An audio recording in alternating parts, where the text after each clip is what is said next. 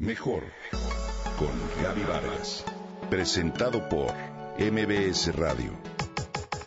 Comunicación, imagen, familia, mente, cuerpo, espíritu. Mejor con Gaby Vargas.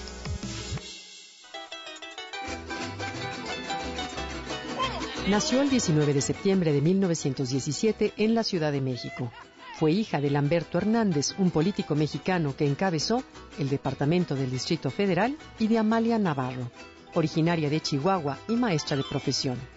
Te hablo de Amalia Hernández, bailarina y coreógrafa mexicana, a quien recuerdan diversas agrupaciones del país por poner en alto el nombre de la música y la danza folclórica mexicana.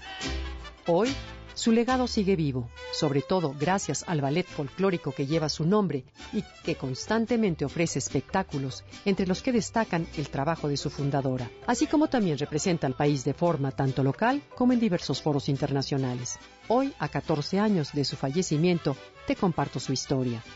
Su madre chihuahuense, mujer de gran fortaleza y disciplina, era una enamorada de su carrera de profesora. Despertó en sus cinco hijos una sensibilidad artística pues en casa de los Hernández se tocaba la guitarra, se cantaba y se pintaba, de acuerdo con los datos proporcionados por la Universidad Autónoma Metropolitana. Las mejores mujeres son madres y maestras. Esto les inculcó a sus hijas, quienes siguieron su consejo y entraron a la Escuela Nacional de Maestros. Amalia abandonó la escuela normal y fue enviada a estudiar a San Antonio, Texas, donde también se acercó al ballet, así que no hubo más alternativa para la familia que aceptar la carrera para la cual había nacido su hija, la danza. Amalia comenzó a practicar danza española con la profesora Encarnación López, la argentinita, y ballet con la profesora Nelsi Dambre y el ruso Hipólito Sibin. Así, la bailarina entró a la Escuela Nacional de Danza en 1934 con profesores de la talla de Nelly y Gloria Campobello.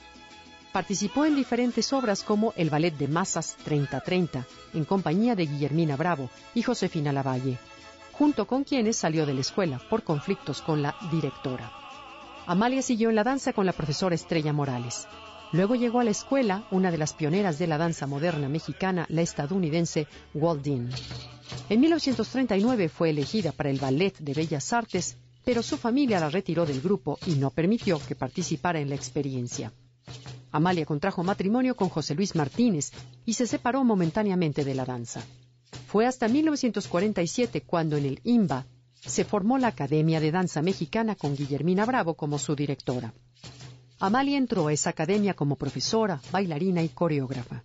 En 1952 fundó el Ballet Folclórico de Amalia Hernández, grupo emblemático de la danza folclórica del país que inició con ocho bailarines pero ya en 1959 representó a México en los Juegos Panamericanos de Chicago con un total de 50 integrantes.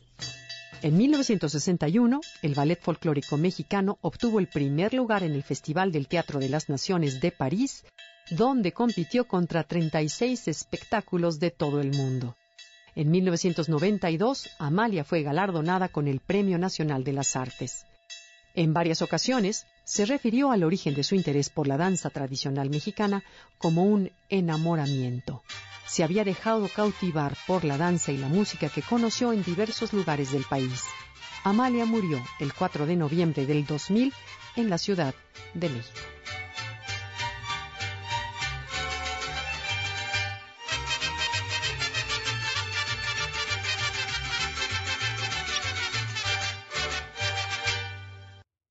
Comenta y comparte a través de Twitter.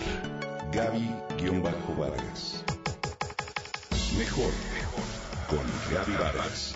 Presentado por MBS Radio.